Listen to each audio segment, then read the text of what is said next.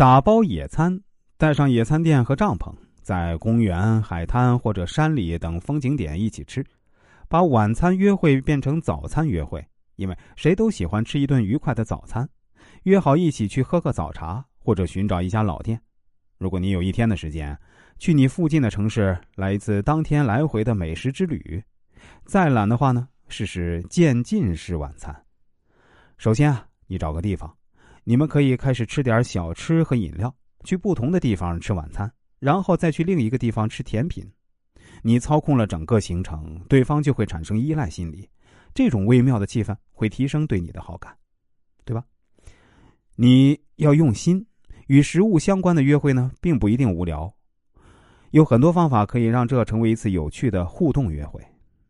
选择与兴趣相关的活动。当我们除了工作和人际关系之外，没有什么可说的，很难避免无聊的约会。兴趣很重要，有共同自然最好。没有的话呢，不一定要迎合对方的兴趣。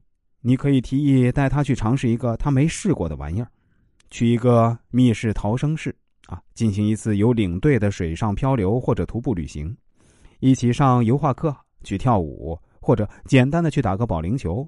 或者出去玩迷你高尔夫球，让约会变得活跃有趣，而不是可预测无趣。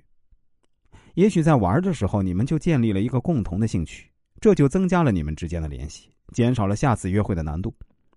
另外，在约会的时候，不要让人感觉讨厌。你精心策划了约会，不要毁在手里。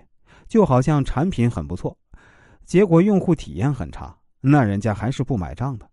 对我来说，约会对象审问我、采访我、和我讨论，往往不会再有第二次约会了。一定要多倾听，问感兴趣的问题，并且通常要自然的去了解对方，而不是进行询问或采访。表达不同意见是可以的，但是啊，大多数人不想在约会时争论。此外啊，避免无休止的闲聊，继续进行更有吸引力的对话。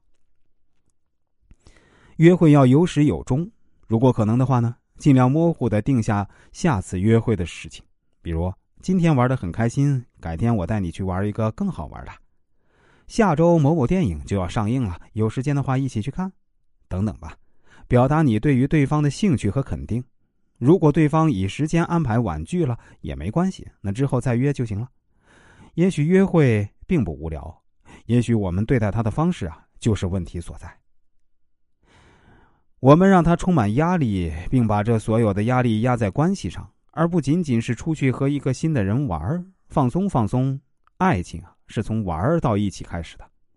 如果我们跳出思维框架，用一个有趣的方法去认识一个人，我们可能会发现这些事情都会有了改善。